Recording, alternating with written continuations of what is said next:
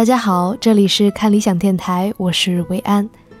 上周看理想音频部的一个同事度过了他的二十六岁生日，leader 买了蛋糕，我们同事几个在办公室的小房间里为他唱生日歌，拉上窗帘，关上灯，看他对着一只精致的蛋糕许愿。我特别喜欢这样的时刻，一群人聚在这里，有家的感觉。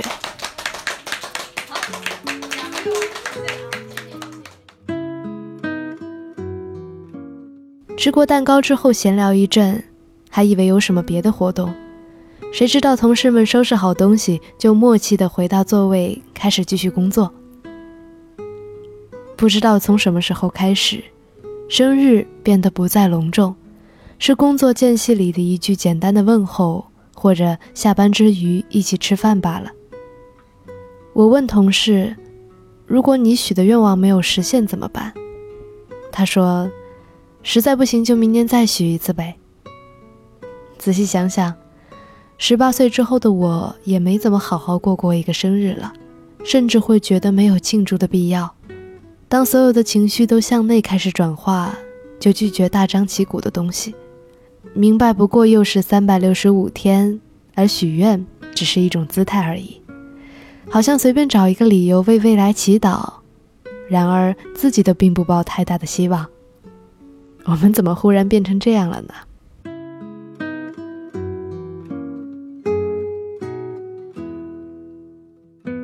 距离我的十八岁已经过去四年了。有句祝福语是说：“祝你永远十八岁。”其实我不太理解为什么人总要像十八岁那样活着。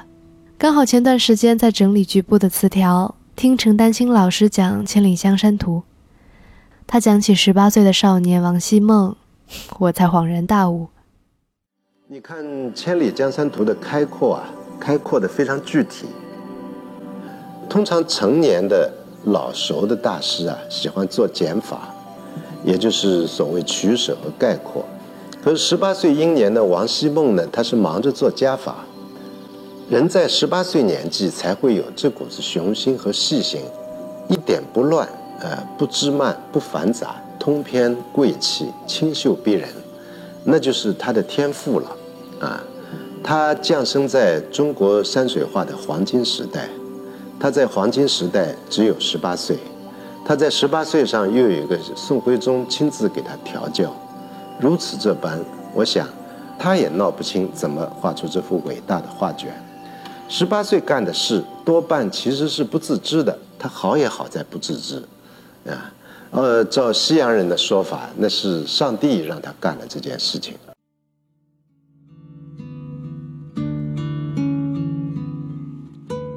第一次看局部就看的是这一集，不知道那个时候为什么竟然会被感动的落下泪来。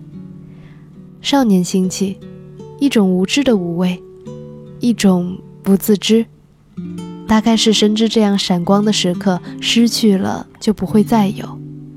可是像王希孟这样的人又有多少呢？大部分人的十八岁都是庸长且受到束缚的。回想起来，我的十八岁应该是人生中最丑的时刻：备战高考，整日读书背书。刷题、熬夜，谈了一场费心的恋爱，拼命努力，最后得到一个并不算太满意的成绩。那时候也有过很多心高气傲的时刻啊，以为只要自己努力就可以变成很好的人，只要逃离父母，只要反抗就可以去到新天新地，大有作为。事实证明，我努力了，我逃离了，我从一个状态中把自己解救出来。但我落入了另外一种状态，我依然是个普通人，衰老和庸常无法避免。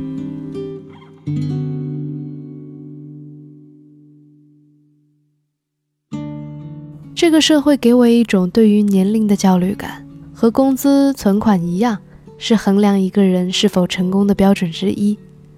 什么年纪该做什么样的事情，大的潮流裹挟着你，推着你拼命向前走。求学、工作、结婚、生子，成年之后的生活命题太过于集中，我们反而处理不好，而变得焦虑且失落。对于女孩子尤其是如此。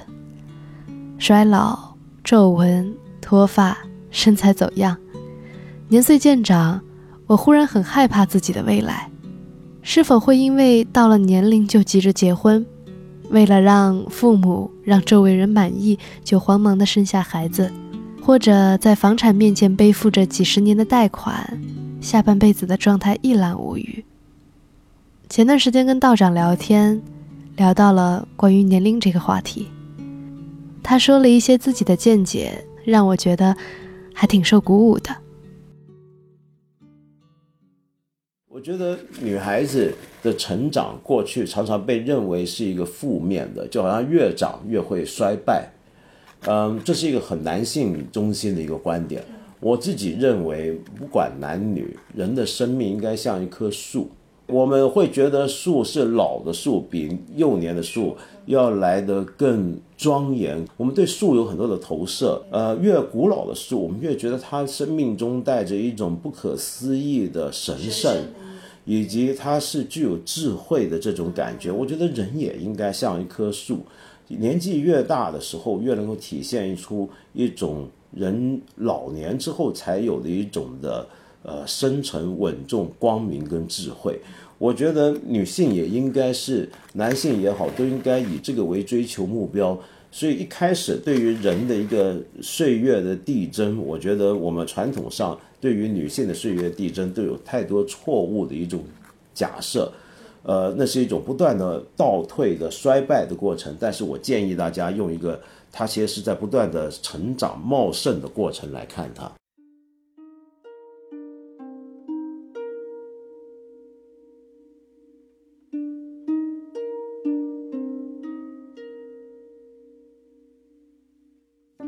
我见过很多人在这样的反抗中逐渐落入新的漩涡，他们过上了某种看似背道而驰却殊途同归的生活。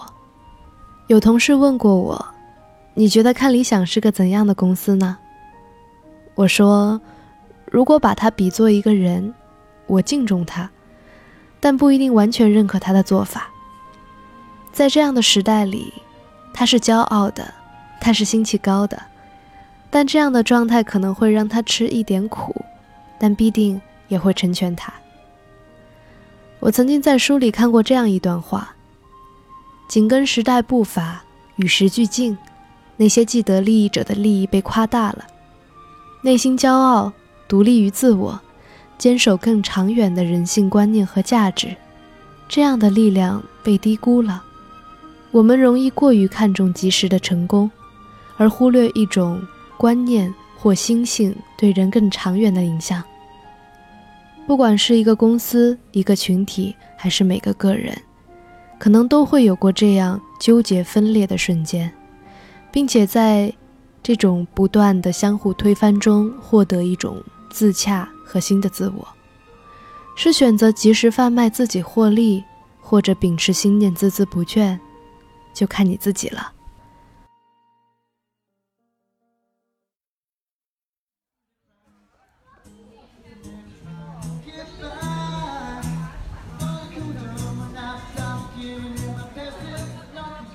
录这期电台的时候，我在看理想的实习已经结束了。此刻的我在遥远的南半球的街边小咖啡店里，看海鸥、晒太阳、写下这些东西。我花了一个下午的时间，好好的回想了一下在看理想实习的半年。我仔细的想了想，我到底学到了什么？我很荣幸成为过看理想的一份子，在参与之后。我真的非常非常感谢有这样的经历，因为遇到这些人，来到这个地方，我让自己有了某种骄傲的理由。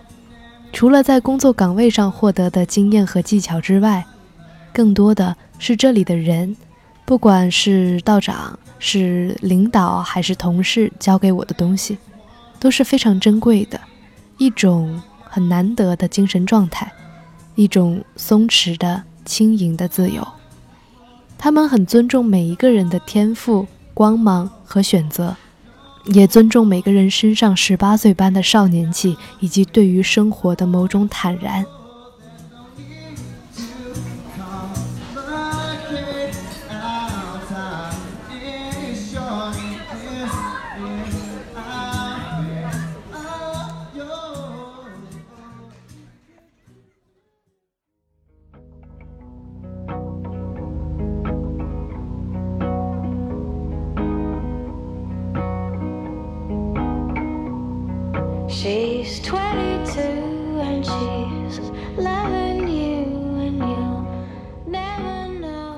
我非常感谢我在这里遇到的所有人，不管是音频部的小伙伴，还是看理想、理想国的各位同事，因为你们，我觉得自己变成了更好的人。我希望你们也是如此。